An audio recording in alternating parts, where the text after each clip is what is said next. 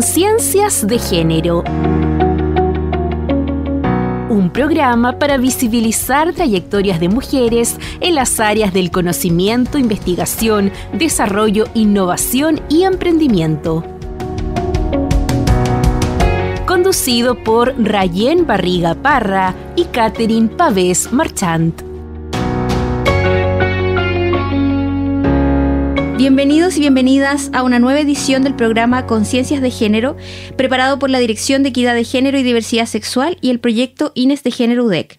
Mi nombre es Catherine Pavés Marchán y hoy estamos con Rayén Barriga Parra, quien es periodista de la Dirección de Equidad de Género. Hola Rayen, ¿cómo estás? Hola Catherine y también un saludo a todas las personas que están escuchando este último capítulo de la segunda temporada de Conciencias de Género. Exacto, nos juntamos entonces las dos conductoras del programa para dar un cierre a la segunda temporada con un balance de lo que se hizo en la UDEC en materia de género, algunas reflexiones también sobre lo que queda por hacer, eh, tanto en la dirección de género como en el proyecto INE, ¿cierto? Así es. De hecho, la idea es que hoy podamos conversar un poco acerca de las acciones que se han ido realizando en la UDEC desde estos distintos frentes, que es el proyecto INES, que se basa más en investigación, y desde la dirección de género, que abarca distintos estamentos, por ejemplo, como los trabajadores, administrativos, eh, estudiantes, docentes. La idea es impactar finalmente a lo largo del año en estos cuatro puntos. Partamos por lo que se hizo entonces este año en la DEGIT, ¿te parece? Me parece. Bueno, este año tuvimos un evento bastante eh, grande como dirección de género porque empezamos a ejecutar el programa UDEC Consentido. Este programa es bastante especial porque es único en las universidades de Chile y se basa en la prevención de violencia en las relaciones íntimas. ¿Y por qué decimos que es un programa único en estas universidades eh, en el país? Es porque tiene cuatro acciones masivas que no se han desarrollado antes en conjunto al mismo tiempo en un programa y esto incluye, por ejemplo, una campaña de sensibilización masiva, incluye talleres de prevención de violencia donde se identifican red flags, donde se identifica qué es lo sano en una relación, pero también talleres formativos para estudiantes donde pueden certificarse como monitores y monitoras en prevención de violencia. De hecho, ahí este año certificamos a 65 estudiantes como monitores y monitoras en prevención de violencia. Y aparte de eso, algo que aún no ejecutamos, pero está por ejecutarse, es el taller de formación de agentes protectores. Y los agentes son súper importantes porque son personas de la comunidad académica, administrativa, que van a formarse para poder acompañar al cuerpo estudiantil en prevención de violencia. Eh, algunas de otras acciones que hemos estado realizando como la dirección eh, de equidad de género son los cursos y capacitaciones que hacemos de forma constante. En la de HIT se hacen complementarios o capacitaciones especializadas a quien lo requiera en la universidad. Este año hemos trabajado bastante con docentes de, la, de los distintos campus. De hecho, hemos visitado los campus una vez al mes desde el segundo semestre. Hemos estado en Chillán y Los Ángeles hablando tanto con los equipos directivos como con los docentes, con los estudiantes, reuniones con las federaciones, para acercar lo que es eh, la equidad de género a toda la comunidad estudiantil. Exacto. Y bueno, eh, por parte del proyecto Ines de Género, ¿te parece que repasemos algunos de, de los hitos de este año para contarles a nuestra audiencia? Eh, como decías tú, este proyecto tiene, está mucho más eh, abocado al tema de la disminución de las brechas em, en investigación, sobre todo en I más D más I más E. Eh, y en ese sentido, el equipo del proyecto ha estado trabajando eh, durante, desde que empezó el proyecto 2022 en un diagnóstico institucional para saber la base de cómo partimos. Y ese diagnóstico ya está terminado, así que eso es una buena noticia que prontamente se va a dar a conocer a las autoridades de la universidad y que esperamos en marzo dar a conocer a toda la comunidad. Ah, tremenda noticia. Sí, es un trabajo, es un arduo trabajo. Bueno, tú también lo, lo pudiste conocer en el proyecto. Eh, y que y que va a derivar en otras, en otras, eh, digamos, en otras reflexiones, ¿no? Ver cómo estamos, dónde podemos eh, empezar a, atacar este problema de la brecha que hay entre hombres y mujeres en la investigación. Eh, y para eso también se han desarrollado otros productos, por ejemplo, un manual de buenas prácticas en I más D más I que también está terminado. Eh, y una guía para la incorporación de, los temas de género a las líneas de financiamiento. En esto también en I más D más I más E. Que mm, también orienta a las distintas unidades académicas sobre em, la incorporación y transversalización del enfoque de género en, los campos que tiene cada uno de acción. Claro. Ahora, en lo más, en lo más, digamos, la relación con investigadores e investigadoras, también se han hecho distintas actividades. Por ejemplo, el, año pasado se tuvo, la, o sea, perdón, en enero de este año, en la escuela de verano se tuvo el caleidoscopio de mujeres, eh, en la escuela de verano. También se hicieron algunas eh, actividades como conversatorios sobre ciencia y género, eh, participamos en las actividades de los 50 años del golpe también, hablando sobre el impacto que tuvo esto en las universidades y que se ve hasta el día de hoy. Em, también tuvimos la línea de... Mm, este año se, adjudicaron, se adjudicaron 10 proyectos de la eh, Vicerrectoría de Investigación y Desarrollo en la línea investigadoras y en la línea enfoque de género que significa que hay 10 equipos de investigadoras e investigadores, un investigador que se ganó el proyecto este año, eh, que están trabajando en distintos proyectos de ciencia, tecnología, ciencias sociales, eh, hay de la Facultad de Farmacia, hay de distintas facultades, están desarrollando investigación con enfoque de género y también eh, investigación liderada por mujeres, así que eso también es un hito importante para el proyecto y es la segunda convocatoria y, ha sido súper exitoso y ha logrado también eh, instalar la idea de que eh, es necesario crear estrategias de acción afirmativa para, para que más mujeres estén investigando. Así que, y la, bueno, una eh, actividad importante que también tuvimos fue la conformación de la red de investigadores. Eso mismo iba a decir. sí, que fue un hito bastante masivo, eh, de hecho eh, una sorpresa, pero también creo que era esperable porque muchas mujeres que están investigando hoy día en la UDEC manifestaban en distintas conversaciones que hacía falta un punto de encuentro. Y ya se han realizado dos reuniones de la red de investigadoras y la convocatoria la primera hubo más de casi 180 inscritas. Eh, y esperamos que eso siga creciendo y que siga, que siga aumentando el interés y que además pueda seguir trabajando autónomamente una vez que eso se acabe, que se acabe el proyecto. Claro.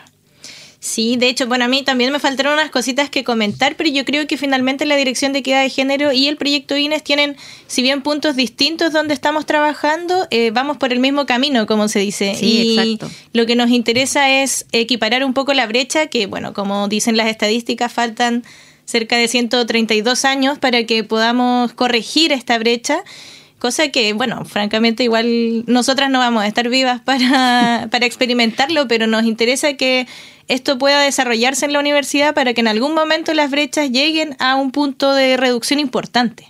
Claro, y que cada uno de los proyectos que se ejecutan también dentro de la universidad, sea con financiamiento interno, externo, y también las direcciones, puedan ir incorporando esta perspectiva, porque la idea es que no solamente sea la tejido, solamente sean los proyectos que tienen el título género, sino que esto se vaya viendo también en muchos más, en muchos más proyectos, en muchas más, hasta en las facultades, etcétera.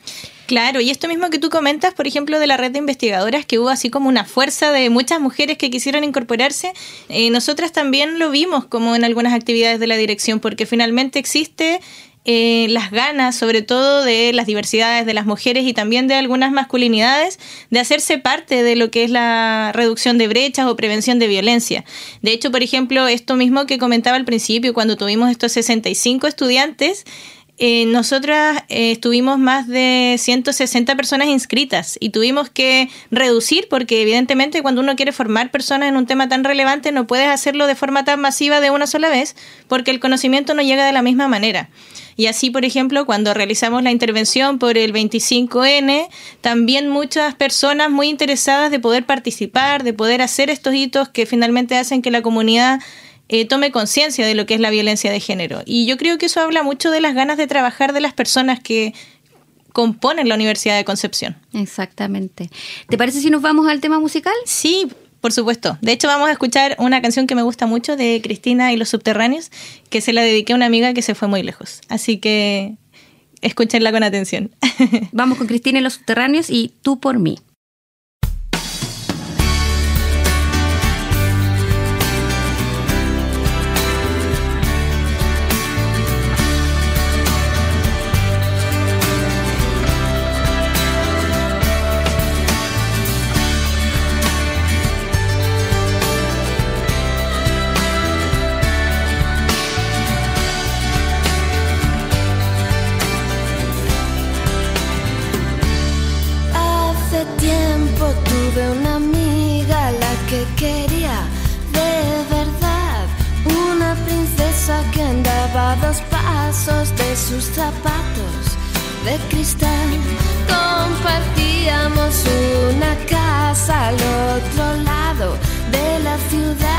Hicimos un sitio a mi mala suerte y a sus pocas ganas de acertar.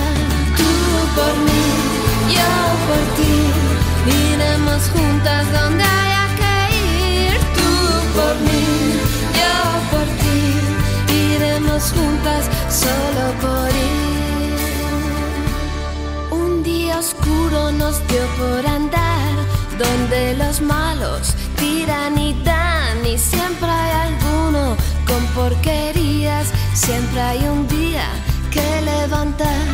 Mucho cuidado con los cocodrilos, vienen despacio y nunca los ves. Se la comieron sonriendo tranquilos,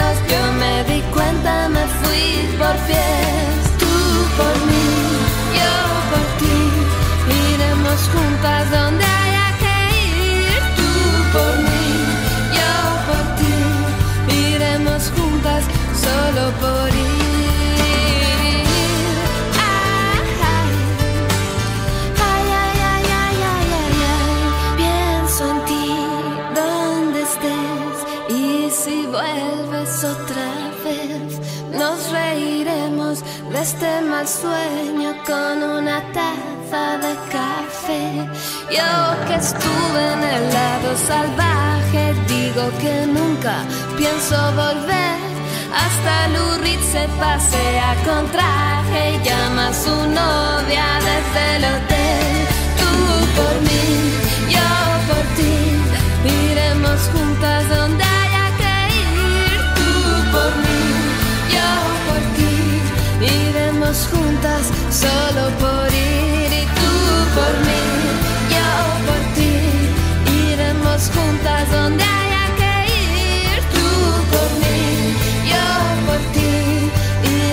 juntas solo por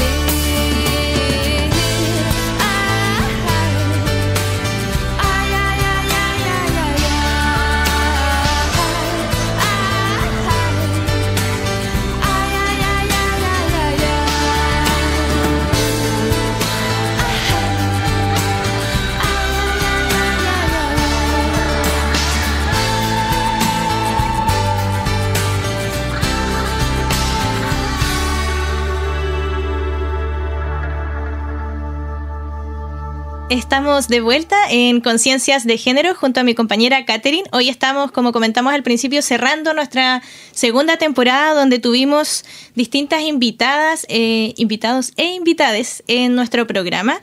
Y también donde pudimos reflexionar acerca de algunas cifras de eh, brechas de género, violencia de género. Y dentro de eso también me gustaría destacar una cifra regional que es bastante potente, bueno, primero mencionando que hasta hoy tenemos 39 femicidios eh, realizados en Chile y en el Biobío en específico tuvimos eh, la triste noticia de que hemos duplicado el tema de los femicidios en la región. O sea que el año pasado a esta fecha solo teníamos tres femicidios y ahora tenemos siete. Y hay que recordar que cuando uno habla dice ya sí son números, pero atrás de estos números hay mujeres, que mujeres que ya no están, que ya no son partes de sus familias, que dejaron de cumplir sus sueños y sus vidas porque alguien decidió terminar con su vida. Así que bueno, a veces en el programa también pasa esto, que hay que reflexionar sobre datos que son bastante crudos y que finalmente también nos van hablando de que si bien estamos haciendo muchas acciones, la violencia no necesariamente se reduce y eso es algo que también tenemos que, que cuestionarnos porque tenemos que pensar qué podemos hacer.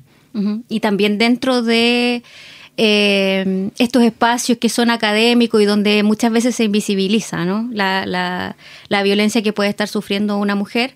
Eh, creo que también es importante que en este programa haya habido espacio para eso. Bueno, ahí, de hecho, como lo mencionas, este año igual tuvimos este femicidio que removió bastante a la comunidad UDEC porque una estudiante de doctorado de nuestra universidad fue víctima de femicidio, que es Alejandra Palma Chávez. Y, claro, la violencia llega a todas partes y no importa finalmente dónde estés, como que es parte de nuestra sociedad. Este año igual tuvimos la oportunidad de reflexionar acerca de los 50 años del golpe, donde también pudimos entrevistar a distintas mujeres partícipes de los movimientos históricos eh, sociales y políticos de la época, y donde también nos dábamos cuenta de cifras súper difíciles de de pensar, por ejemplo, estas 10 mujeres que son detenidas, desaparecidas, que están embarazadas, que hoy día no sabemos qué ha pasado con ellas. Entonces, todas estas eh, cifras, momentos que vamos reflexionando, también van impactando finalmente en qué es lo que está pasando con la violencia hacia las mujeres en este momento en el país y a lo largo de los años. Eh, este año también, bueno, tenemos como algunos movimientos políticos importantes que han ido marcando también el momento. Ya eh, evidentemente las mujeres hemos estado muy atentas al tema de nuestros derechos y por eso también hemos invitado a personas que son de distintas áreas para que podamos pensar eh, desde los distintos frentes, finalmente, cómo vamos reduciendo las brechas. Hemos tenido invitadas que son arquitectas, dedicadas a derechos humanos, la Ceremi del Trabajo, de la equidad de género, invitadas de las ciencias sociales, de la investigación, eh, ingeniería, geografía. Hemos hablado de buenas prácticas en, en temas laborales. Entonces, la amplitud de temas donde podemos abordar lo que es equidad y violencia es muy, muy grande. Y por eso también los invitamos eh, eh, a todos y todas a que, mm, a que revisen los programas, porque están de hecho en la página web de la radio, eh, para ir mirando estas distintas temáticas que no, que, no envejecen, podríamos decir, ¿no? que uno podría repasar en distintos momentos y que siguen estando. También hablamos harto sobre ciencia y mujeres, hablamos sobre mm, el tema del agua, que es un problema a nivel mundial y que en Chile también tenemos bastantes problemas con eso, y la investigación que se está haciendo al respecto. Hablamos de cómo incorporar a las niñas desde bien pequeñas en las temáticas de ciencia, cómo motivarlas a ser científicas. Em, conversamos también, como decías tú, sobre distintos eh, miradas, por ejemplo, eh, sobre salud trans, sobre investigación también con esa perspectiva. Eh, así que tenemos un sinnúmero de temas, yo creo que súper interesantes de seguir revisando y también para poder de alguna manera entender que este programa, si bien tiene este foco y, y creo que es positivo, que que estemos pensando siempre en invitar a investigadoras y a mujeres destacadas. Ah, se me olvidaba también comentar el programa que tuvimos con la deportista panamericana, que también nos entregó una perspectiva distinta eh, sobre otra temática, sobre, otro, sobre otra área que de alguna manera se relaciona con, creo yo, eh, porque el deporte competitivo es eh, requiere mucho sacrificio y esfuerzo y desde el punto de vista de las mujeres también también tiene desigualdades, ¿no? Y, y creo que eso también lo pudimos reflexionar. Em, pero bueno, a lo que iba es que en el fondo hay temas ahí para estar revisando, aun cuando el programa no esté al aire, ya que este es el último de la temporada, eh, y que podamos seguir eh, comprendiendo la perspectiva y el enfoque de género no solamente como un tema de mujeres, sino como un aporte a... Mm, a, las distintas áreas, por ejemplo, de investigación, a las distintas áreas de la sociedad, que en el fondo lo que hacen es complementar y enriquecer la mirada y hacernos preguntas distintas y nuevas, eh, y que pueden significar un avance no solo para las mujeres, sino que para todos. Exacto. De hecho, ahí, aprovechando que mencionaste eso, este año también tuvimos... Eh, dos invitados y una, una invitada Y, y claro, eh, estas personas finalmente como que sintieron como la necesidad, por ejemplo, de investigar o de realizar acciones concretas con enfoque de género. Eh, hubo un invitado en particular, Juan Carrasco, que nos habló sobre el transporte con enfoque de género, que es algo que uno dice, ya, ¿y esto cómo lo incluyo aquí? Pero en verdad las mujeres nos vemos bien afectadas por el tema del transporte en el día a día, el tema del acoso, por ejemplo, o que el transporte no está pensado para las mujeres que realizan cuidados, eh, los horarios, también el peligro que hay como dependiendo de la hora en la que una toma el transporte público. Y también hay hartos factores de cómo se construye, por ejemplo, un transporte para que nosotras podamos sentirnos seguras. Y también entrevistamos a, Jaime Parra, por ejemplo, que él se dedica a investigación en comunidad trans, en el enfoque de salud. Y también entrevistamos a un investigador eh, que en este caso entrevistaste tú, Martín, Martín Torres, sí, sí. Bueno, él em, es una persona trans que hace eh, mapas.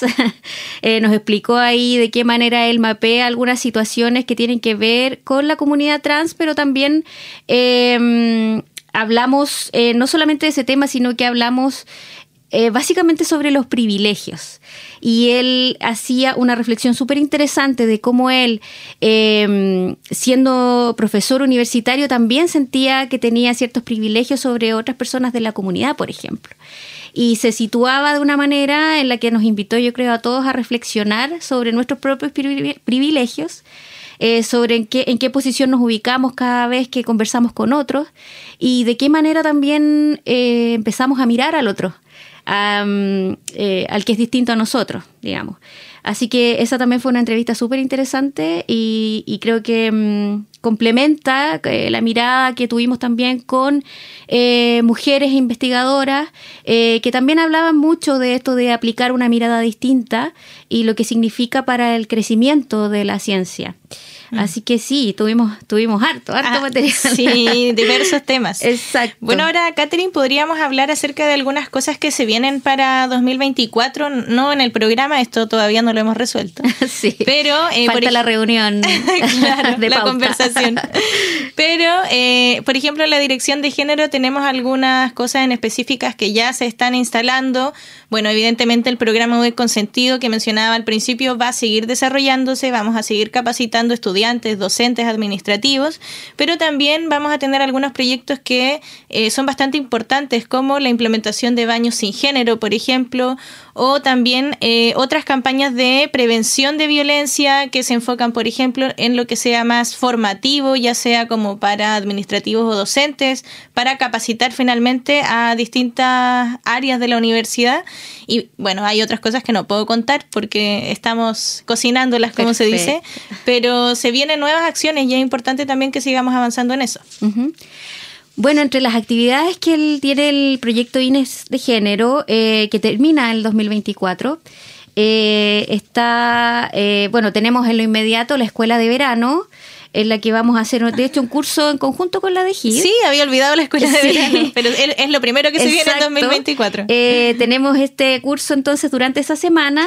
Además, tenemos un, durante la semana de la escuela de verano vamos a tener un simposio sobre género e interdisciplina que va a ser el miércoles 10 de enero a las 10 de la mañana en el edificio Emprendo, em, con académicos y académicas de ciencias sociales, arquitectura, farmacia, que van a dar a conocer su trabajo.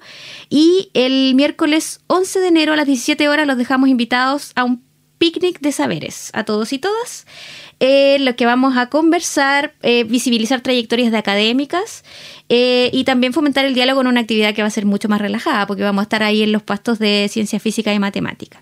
Y para el 2024, bueno, ya estamos preparando obviamente las actividades del 8 de marzo, que, es un hito para, para quienes trabajamos en, las temáticas de género en la universidad eh, y, para toda la universidad. Eh, vamos a presentar el diagnóstico a toda la comunidad en esa fecha. Eh, además, tenemos pensado hacer una muestra de mujeres destacadas en innovación y emprendimiento. Y la red de investigadora esta que hablábamos, que ha tenido un alto interés, continúa con actividades, van a hacer eh, encuentros, mentorías, talleres, así que eh, se viene un 2024 con muchas actividades eh, y también con el cierre del proyecto, que será a fines del 2024. Así es, así que les dejamos más que invitados, invitadas e invitades a estar atentos también a nuestras redes sociales donde vamos comunicando siempre nuestras distintas actividades. En el caso de la dirección es género-udec en Twitter, Facebook e Instagram. Y en el caso del proyecto INES, ¿ustedes cuentan con Twitter? Con Twitter, INES Género UDEC. Ahí estamos. Así que muchas gracias por escucharnos, por ser parte de este programa junto a nosotras este 2023 y esperamos también seguir con este programa en algún momento para poder eh, seguir dialogando en temas de género y cómo avanzar. Así que agradeciendo también que hayan escuchado cada uno de nuestros programas o algunos de ellos. Y, y nos despedimos finalmente de esta temporada 2023. Exactamente, también invitándolos a escuchar entonces en la página web los programas de este año y los programas del año anterior que también están ahí. Exacto. Muchas gracias y quizás nos vemos en un 2024. Hasta pronto. Ciencias de Género. Un programa para visibilizar trayectorias de mujeres en las áreas del conocimiento, investigación, desarrollo, innovación y emprendimiento. Conducido por Rayen Barriga Parra y Catherine Pavés Marchant.